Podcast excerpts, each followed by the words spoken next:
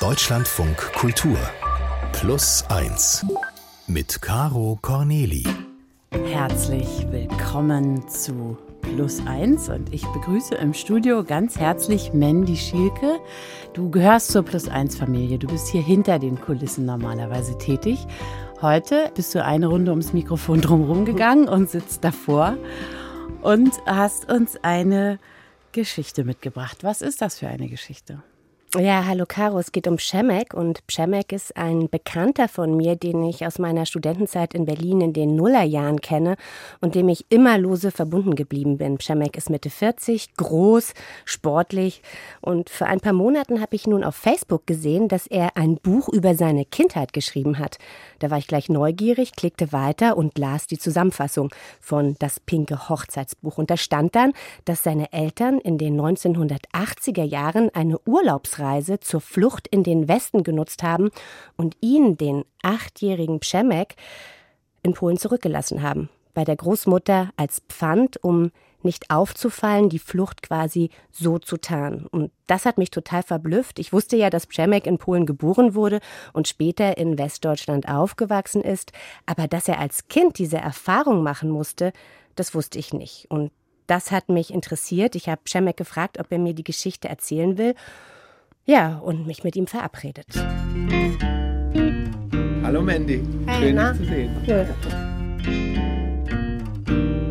Die Geschichte, die beginnt im Sommer 1984. Przemek ist acht Jahre alt und lebt mit seinen Eltern und seiner kleinen, fünf Jahre jüngeren Schwester auf einem Dorf im Süden Polens in der Nähe von Lodz. Die Familie hat eine kleine Wohnung in einem Ärztehaus, einer Poliklinik, in der auch die Apotheke untergebracht ist, in der die Mutter damals arbeitet.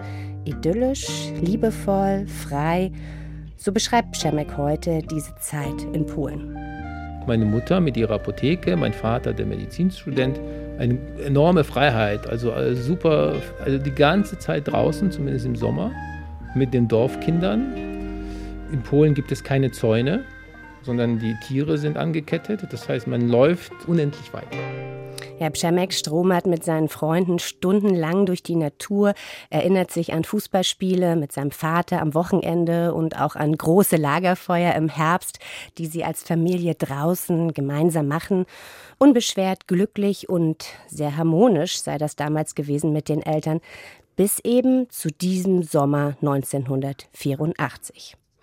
Przemek soll zum ersten Mal in seinem Leben in ein Ferienlager fahren, das war damals so üblich, nicht nur in Polen, auch in der DDR, wo ich selbst aufgewachsen bin. Die Sommerferien sind lang, zwei, drei Wochen verreisen die Kinder also mit den Kindern von Kollegen ins Ferienlager. Przemeks Eltern planen zur gleichen Zeit mit der kleinen Schwester in den Urlaub zu fahren nach Zypern, was er noch weiß. Er hat gar keine Lust wegzufahren und dass er sich wundert, dass seine Mutter beim Abschied so bitterlich weint und sich gar nicht beruhigen kann. An das Ferienlager dann selbst an der polnischen Ostsee kann er sich gar nicht erinnern. Auch an den Tag der Rückkehr erinnert sich Przemek eigentlich nicht, aber er hat mittlerweile eine Version, wie es gewesen sein muss. Ich kam also zurück. Meine Eltern waren nicht am Bahnhof und meine Oma hat mich abgeholt. Sie wird zu diesem Zeitpunkt auch noch nichts gewusst haben. Sie wird sich ein bisschen gewundert haben, naja, die sollten doch schon längst, naja gut, okay, mein Junge, die kommen schon, die kommen vielleicht morgen. Und da muss dann am Wochenende ein Anruf gekommen sein. Ich würde vermuten, es ist ein Sonntag, weil alle wichtigen Dinge passieren in Polen am Sonntag. Also bin ich echt äh, schon mittendrin. Ich habe gelernt, alle wichtigen Dinge passieren am Sonntag. In Polen gibt es keine Zäune. Und als du gesagt hast, er kam mit dem Bus zurück, hat sich bei mir eine Gänsehaut eingestellt. Und zwar nicht nur an den Unterarmen, wie sonst üblich, sondern auch an den Beinen. Wie geht's dann weiter für ihn? Ja, also Przemek hat sich halt tatsächlich oft ausgemalt, wie es gewesen sein könnte, als dann letztlich der Anruf kam, also diese Nachricht, dass seine Eltern in einem Aufnahmelager für Flüchtlinge in Westdeutschland sind und nicht mehr wiederkommen.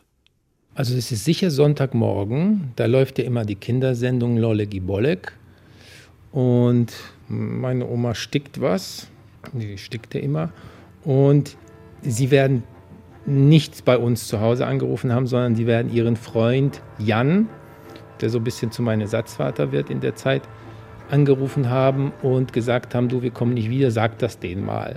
Und meine Oma wird dann wahrscheinlich viel rumbrüllen, was dieser Scheiß soll.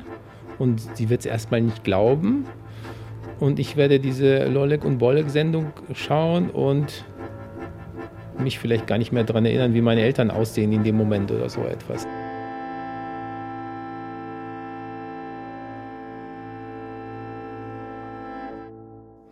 Herr Przemek hat fast keine Erinnerung an diese Zeit, die ein ganzes Jahr lang dauern wird. Er wohnt nun bei seiner Oma, schläft mit ihr in einem Bett. Damals habe er viel geschwindelt, in der Schule mal erzählt, dass er seiner Oma ein neues Haus kaufen wird oder dass er mit der polnischen Fußballnationalmannschaft im Tourbus nach Liverpool fahren kann, dass er den Bus sogar steuern darf. Ja, und wenn die Beschwerden aus der Schule über die Schwindeleien kommen, da ist seine Oma nachsichtig. Sie kümmert sich liebevoll um ihn und sie wird seine engste Bindungsperson. Von ihr weiß er auch, dass sie häufig vom Geheimdienst der polnischen Stadtsicherheit verhört wurden, dass die reale Gefahr bestand, dass er als Kind von Republikflüchtigen in einer Pflegefamilie untergebracht wird. Die Großmutter ist ja offiziell nicht befugt, für Przemek zu sorgen. Sie hat kein Sorgerecht. Die Eltern haben sich nicht darum gekümmert. In ihrer bisschen übereilten Flucht haben sie sich nicht darum gekümmert, dass die Oma Sorgerecht hat. Das heißt, der Staat hätte tatsächlich sogar das Recht gehabt, anzunehmen, dass sie gar nicht für ihn sorgen darf. Für dich sorgen darf. Genau. Also für mich ist es tatsächlich manchmal leichter, von diesen Jungen zu sprechen. Ich habe auch so eine gewisse Bewunderung für diesen Jungen. Ja, es fällt Przemek echt schwer, über diese Zeit zu sprechen. Und auch deshalb wechselt er immer wieder in die dritte Person, wenn er über sich selbst spricht. Ja, das klingt unheimlich hart. Man sieht sofort diesen kleinen Jungen vor sich und will den am liebsten selber in den Arm nehmen. Stellt sich natürlich die Frage, warum haben seine Eltern das gemacht? Ja, also Pschameks Eltern waren politisch erstmal nicht verfolgt. Hm. Ähm, aber man muss sich vielleicht erstmal vergegenwärtigen, dass diese Zeit eine sehr hoffnungslose Zeit auch war. Polen ist zu diesem Zeitpunkt noch die Volksrepublik Polen, ein sozialistischer Staat unter sowjetischem Einfluss, Planwirtschaft, Mangelwirtschaft. Die Solidarność, eine vom Staat unabhängige gewerkschaftliche Massenbewegung niedergeschlagen. Przemeks Eltern sehen wenig Chance auf Entfaltung. Und da sie sich von der Partei eher fernhalten, gibt es in der Apotheke der Mutter auch viele Kontrollen. Sie fühlen sich schikaniert. Sie sind jung, Anfang 30, wollen für sich und ihre Kinder eine andere Zukunft. Und dafür lassen sie ihren Sohn erstmal als Pfand zurück. Als Familie hätten sie nämlich ja diese Reiseerlaubnis ins nicht sozialistische Ausland, so hieß das damals, gar nicht erhalten. Eine Entscheidung, ja, mit enormer Tragweite, die ja auch hätte schiefgehen können. Schemmecks Eltern haben ja im Grunde genommen in Kauf genommen, dass der Staat ihr Kind ins Heim gibt, in eine andere Familie steckt, vielleicht sogar zur Zwangsadoption freigibt. Das muss eine unglaublich schmerzhafte Erfahrung sein. Und weil du gerade sagst, sie haben ihn als Pfand zurückgelassen, da spürt man dann vielleicht auch ein bisschen, warum er in die dritte Person geht. Er ist eben ein Pfand, nicht mehr und nicht weniger womöglich in diesem Moment gewesen. Ja, und im Zweifel war es einfach gar nicht so, so groß durchdacht. Ähm, mhm. Nach etwa einem Jahr jedenfalls kommt die Nachricht, dass Pschemek äh, nach Westdeutschland nachreisen darf. Die offizielle Erlaubnis ist da. In den Sommerferien 1985 steigt er in Warschau mit seiner Oma ins Flugzeug nach Frankfurt am Main. Przemek erinnert sich an die Ankunft in Frankfurt, den quietschenden, sauberen Gummiboden im Flughafengebäude, ganz genau den Glanz der Geschäfte, wie aufgeregt er auch war und dass seine Mutter wieder weinte, genau wie beim Abschied ein Jahr zuvor in Polen.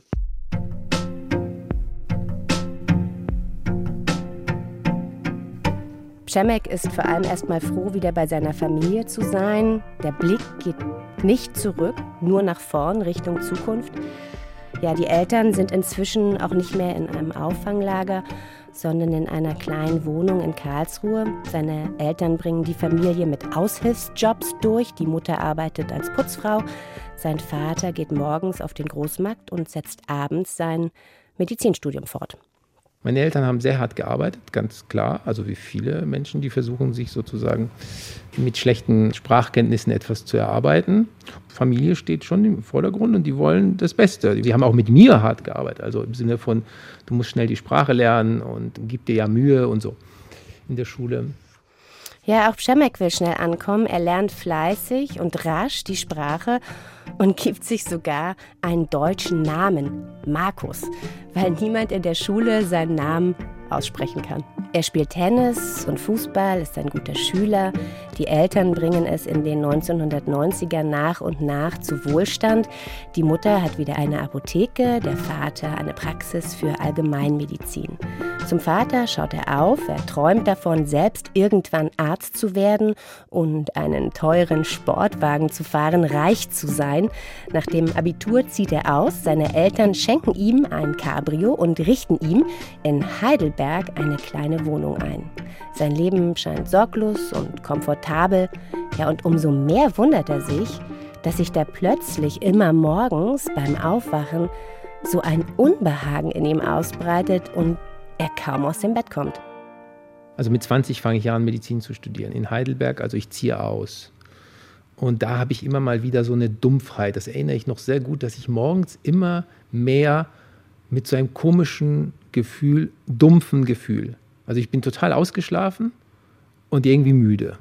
Herr Pschemek fühlt sich matt und antriebslos, ist unzufrieden, aber er weiß nicht womit. Auch zu Hause gibt es immer öfter Streit. Er fährt häufig an den Wochenenden zu seinen Eltern, freut sich auch darauf, aber die Beziehung verschlechtert sich. Also überhaupt über eine lange Zeit bin ich der nervige Typ zu Hause, auch für meine Schwester. Immer wenn ich komme, gibt es Streit mit den Eltern. Ich weiß nicht warum, ich fühle mich total fremd. Ich bin auch aggressiv. Ich klaue meinem Vater die Kreditkarte und kaufe mir eine Golfausrüstung.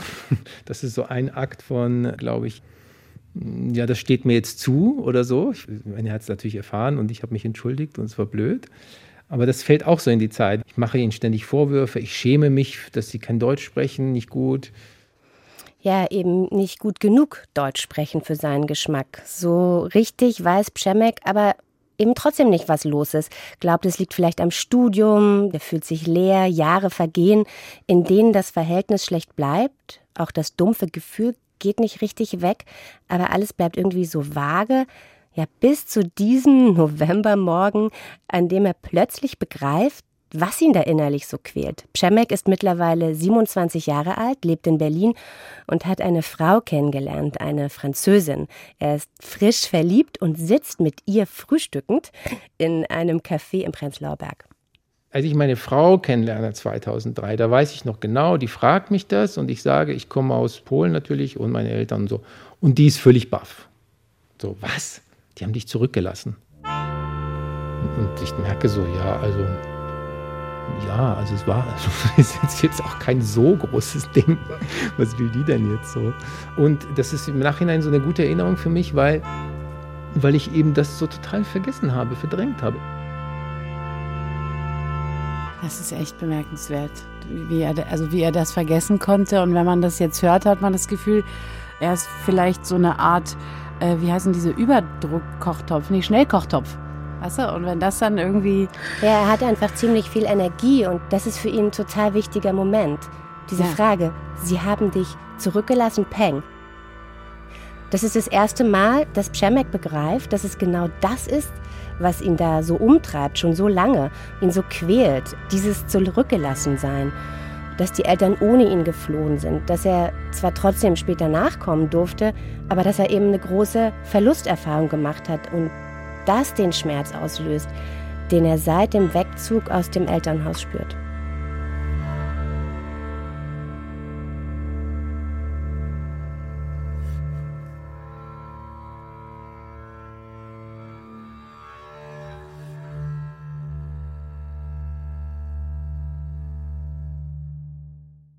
Tja, wie geht er damit um, Mandy? Na, erstmal ist er nur verliebt, denn ich habe es ja gerade erzählt, er hat gerade diese Frau kennengelernt, die ihn da konfrontierte. Und erstmal sind bei ihm erstmal diese ganzen schönen Gefühle, ähm, die dominieren. Aber nach und nach wächst in ihm auch die Wut, weil er, hat es jetzt irgendwie endlich begriffen. Und er konfrontiert seine Eltern. Warum seid ihr gefahren? Oder was war die Situation? Wie habt ihr euch entschieden? Wann war der Tag? Mit wem habt ihr gesprochen?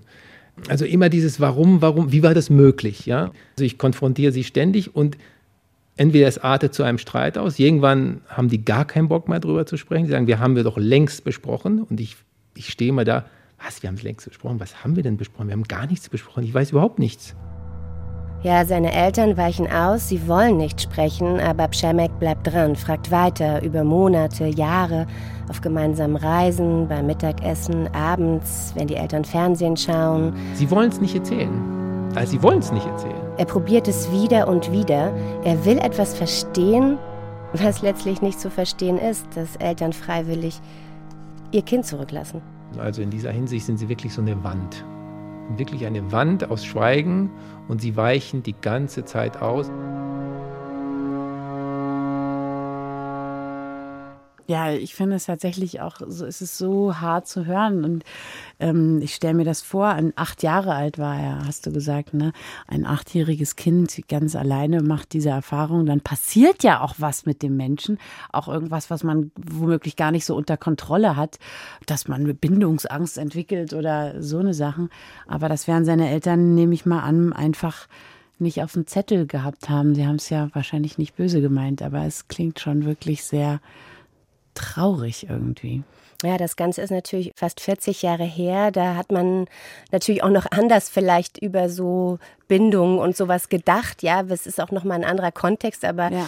ähm, mich hat das natürlich total interessiert, was die Eltern darüber denken. Und ich hatte tatsächlich die Gelegenheit, sehr ausführlich mit Pschemeks Vater zu telefonieren. Und ich habe einen sehr freundlichen, nachdenklichen Mann kennengelernt und mir ist aufgefallen, wie ähnlich die beiden sprechen, also Przemek und er im Tonfall, die Betonung. Ich habe einen Vater kennengelernt, der auch sehr traurig darüber ist, dass dieses Verhältnis zu seinem Sohn so stark unter diesem Jahr leidet.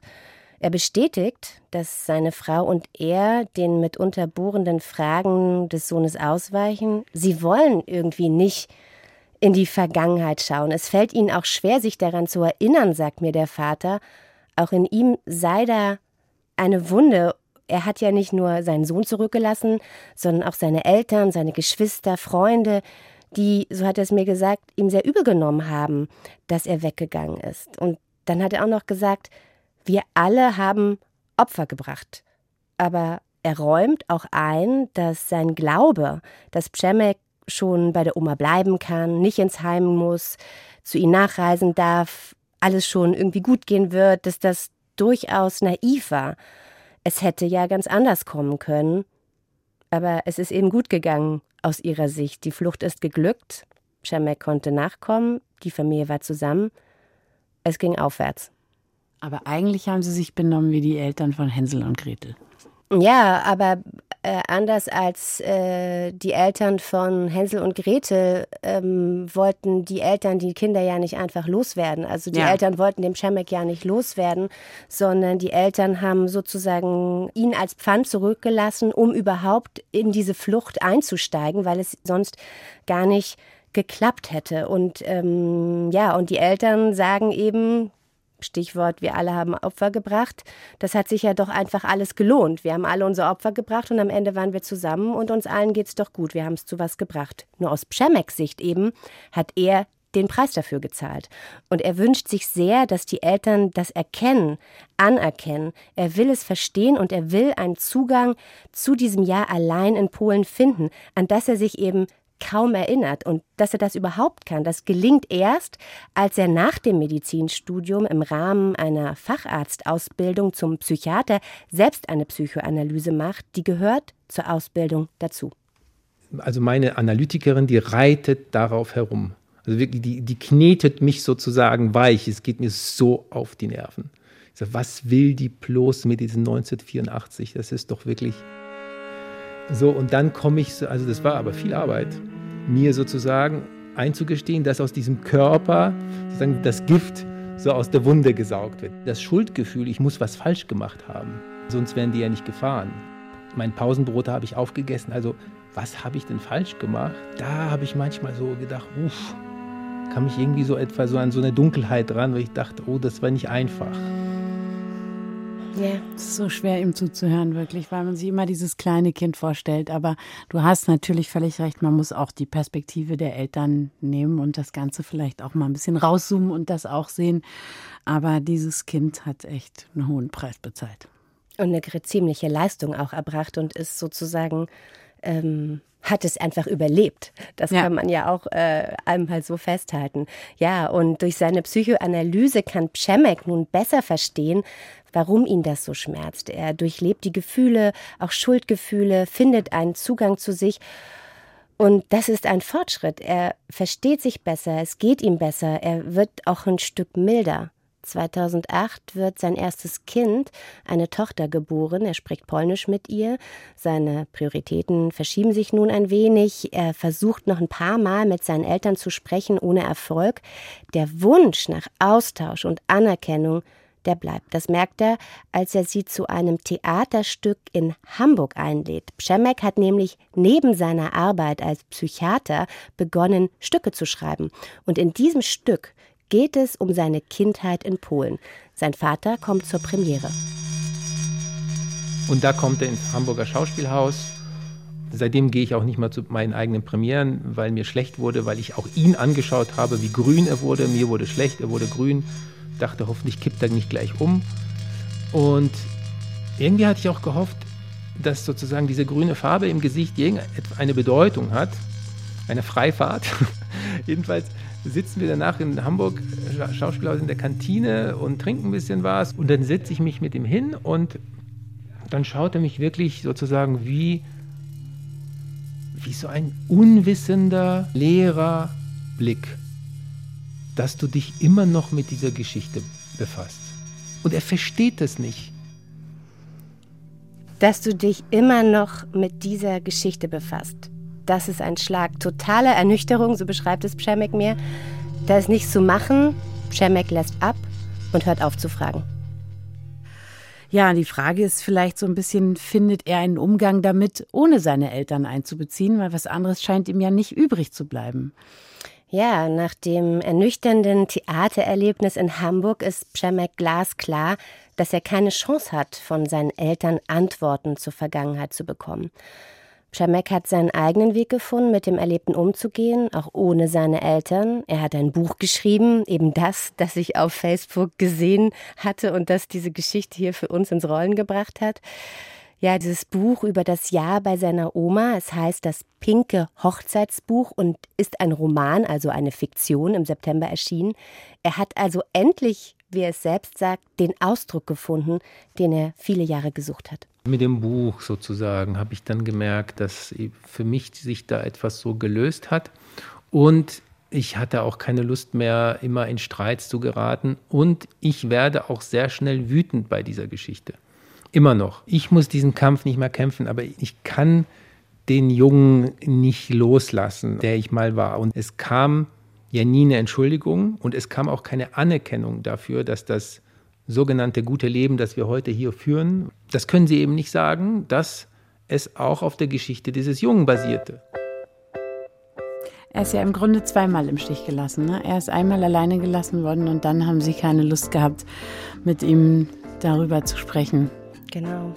Und man kann total, auch total gut verstehen, dass er diesen Jungen nicht loslassen kann. Er, er, sieht ja dieses Kind immer noch und er fühlt sich irgendwie für dieses Kind vielleicht auch ein bisschen verantwortlich. Aber ich finde das toll, wie sehr und wie intensiv er sich damit beschäftigt hat, um ja eben das Gift aus der Wunde zu saugen, wie es die Psychoanalytikerin gesagt hat. Und tapfer finde ich das. Aber dass die Eltern nicht mit ihm sprechen wollen, habe ich irgendwie das finde ich ein bisschen schräg. Also vielleicht ist das wirklich nicht zu erklären und nur so so ein bisschen nachzuvollziehen, wie es der Vater mir auch gesagt hat, dass es ihm selbst so schwer fällt, da zurückzugucken, weil er im Gegensatz zu seinem Sohn eben in dieses Loch nicht gucken will. Hm. Und der Sohn will da ganz doll reingucken und vielleicht will, umso mehr der Sohn da reingucken will, der Vater auch nicht reingucken. Aber das weiß ich nicht genau. Ähm, es ist auf jeden Fall natürlich kein einfaches Thema. Was hat diese Geschichte mit dir gemacht? Naja, sie hat mich natürlich auch erstmal umgehauen. Ähm, ich wusste ja auch von diesen ganzen Tiefen dort gar nichts und Ja, mich hat es vor allem auch deshalb interessiert. Also zum einen bin ich selbst in der DDR, sozusagen in einem sozialistischen Land aufgewachsen, in einem Land, das es einfach nicht mehr gibt. Und das ist so eine Erfahrung, die Przemek und ich teilen, auch über diese Geschichte hinaus. Und wir auch, äh, Caro.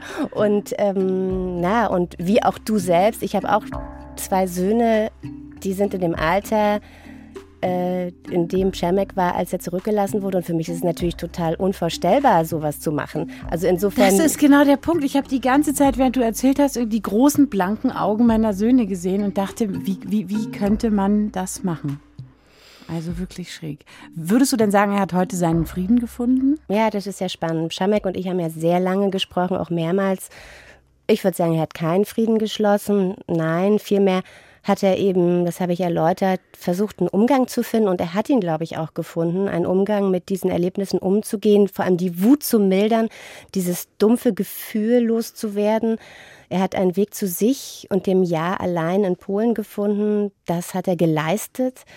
Und er hat aber auch nie ganz aufgegeben. Und das finde ich auch so bewundernswert, äh, daran zu glauben, dass ein gemeinsames Sprechen über die Vergangenheit, diese Kindheitserfahrung doch noch möglich sein kann. Irgendwann. Ja, und dann am Ende unseres Gespräches, als das Interview eigentlich schon vorbei ist, steht er auf, holt sein Handy vom Schreibtisch und zeigt mir ein Foto.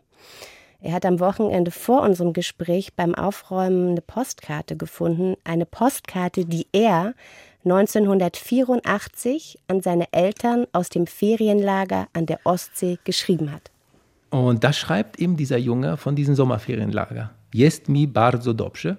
Das heißt, mir geht es sehr gut, streicht den durch und schreibt, wir wohnen hier zusammen mit Waldeck in einem Zimmer. Ich habe die ganze Nacht nicht geschlafen.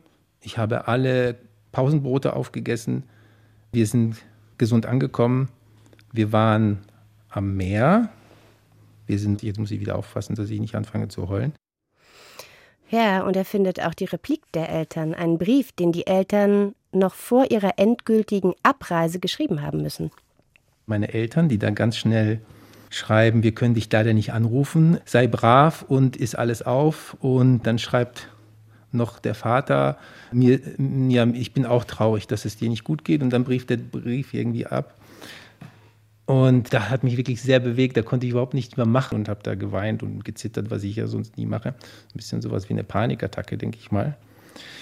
Ah, Mist. So, das habe ich ihm geschickt und dachte, Mensch. Er hat mir halt erzählt, dass er diese Postkarte, die er in dem Gespräch mir gezeigt hat, dass er diese Postkarte, den Brief mit dem Handy fotografiert, unkommentiert an seine Eltern schickt und sich dann eben wieder doch Hoffnung macht. Vielleicht ist das jetzt eine Chance, ein Anknüpfungspunkt. Vielleicht erinnern sie sich ja doch. Ja, und vielleicht wollen sie endlich diese Erinnerung auch teilen. Pschemek macht sich also echt Hoffnung, das erste Mal nach langer Zeit. Und ich warte circa 24 Stunden. Irgendwann rufe ich an und sage mir, naja, und äh, nehme mir richtig vor, so, du musst jetzt ganz freundlich bleiben. Bleib einfach ganz freundlich. Und sonst bringt das nichts. Und dann frage ich sie halt so, ähm, ja und? Also erinnert ihr euch daran? Und mein, mein Vater, nö, nö, machen, nö, weiß ich nicht. Und die sind gerade in Polen in dem Moment. Und sagen nicht, nein, wirklich, ist das überhaupt eure Schrift oder hat das die Oma geschrieben? Habt ihr überhaupt den Brief geschrieben? So, ja, ja, das muss schon dann die Schrift deiner Mutter sein. Aber ich merke so, der will einfach, der gibt sich auch keine Mühe. Der kann nicht, will nicht, findet es unangenehm, der begreift nicht mein Anliegen. Im Gegenteil, er springt zu sich über und sagt, ach Mensch, wir sind hier in Polen und ich fühle mich total fremd. Dieses Land sagt mir gar nichts mehr. Also wirklich, das, ich, ich komme hier nie wieder. Und dann dachte ich so, äh, okay, das ist vielleicht auch eine Antwort.